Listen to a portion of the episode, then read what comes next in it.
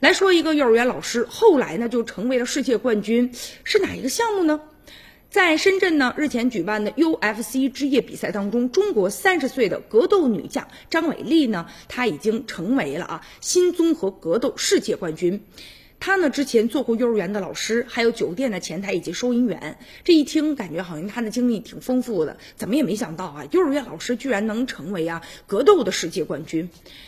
而且呢，呃，这个目睹了这一场大胜之后啊，就连这个 UFC 的总裁都非常感慨，说我真的没想到他会以这样的方式来终结。他已经是世界上最强的综合格斗的选手了。拿到冠军之后，就不断接到各种经纪公司的电话，都问说什么时候可以跟他呀签约呀？这显示出啊他强大的影响力，而且他已经啊不仅仅是中国的明星了，他已经是一个世界明星了。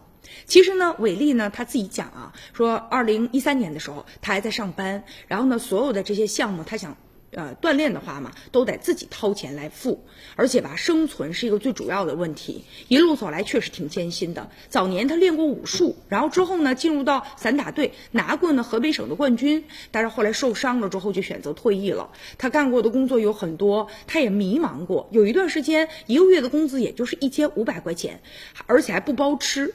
他呢，但是觉得自己的人生还是啊，要不断的开始啊，发起冲击。他还是希望呢，能够进行的搏击的训练。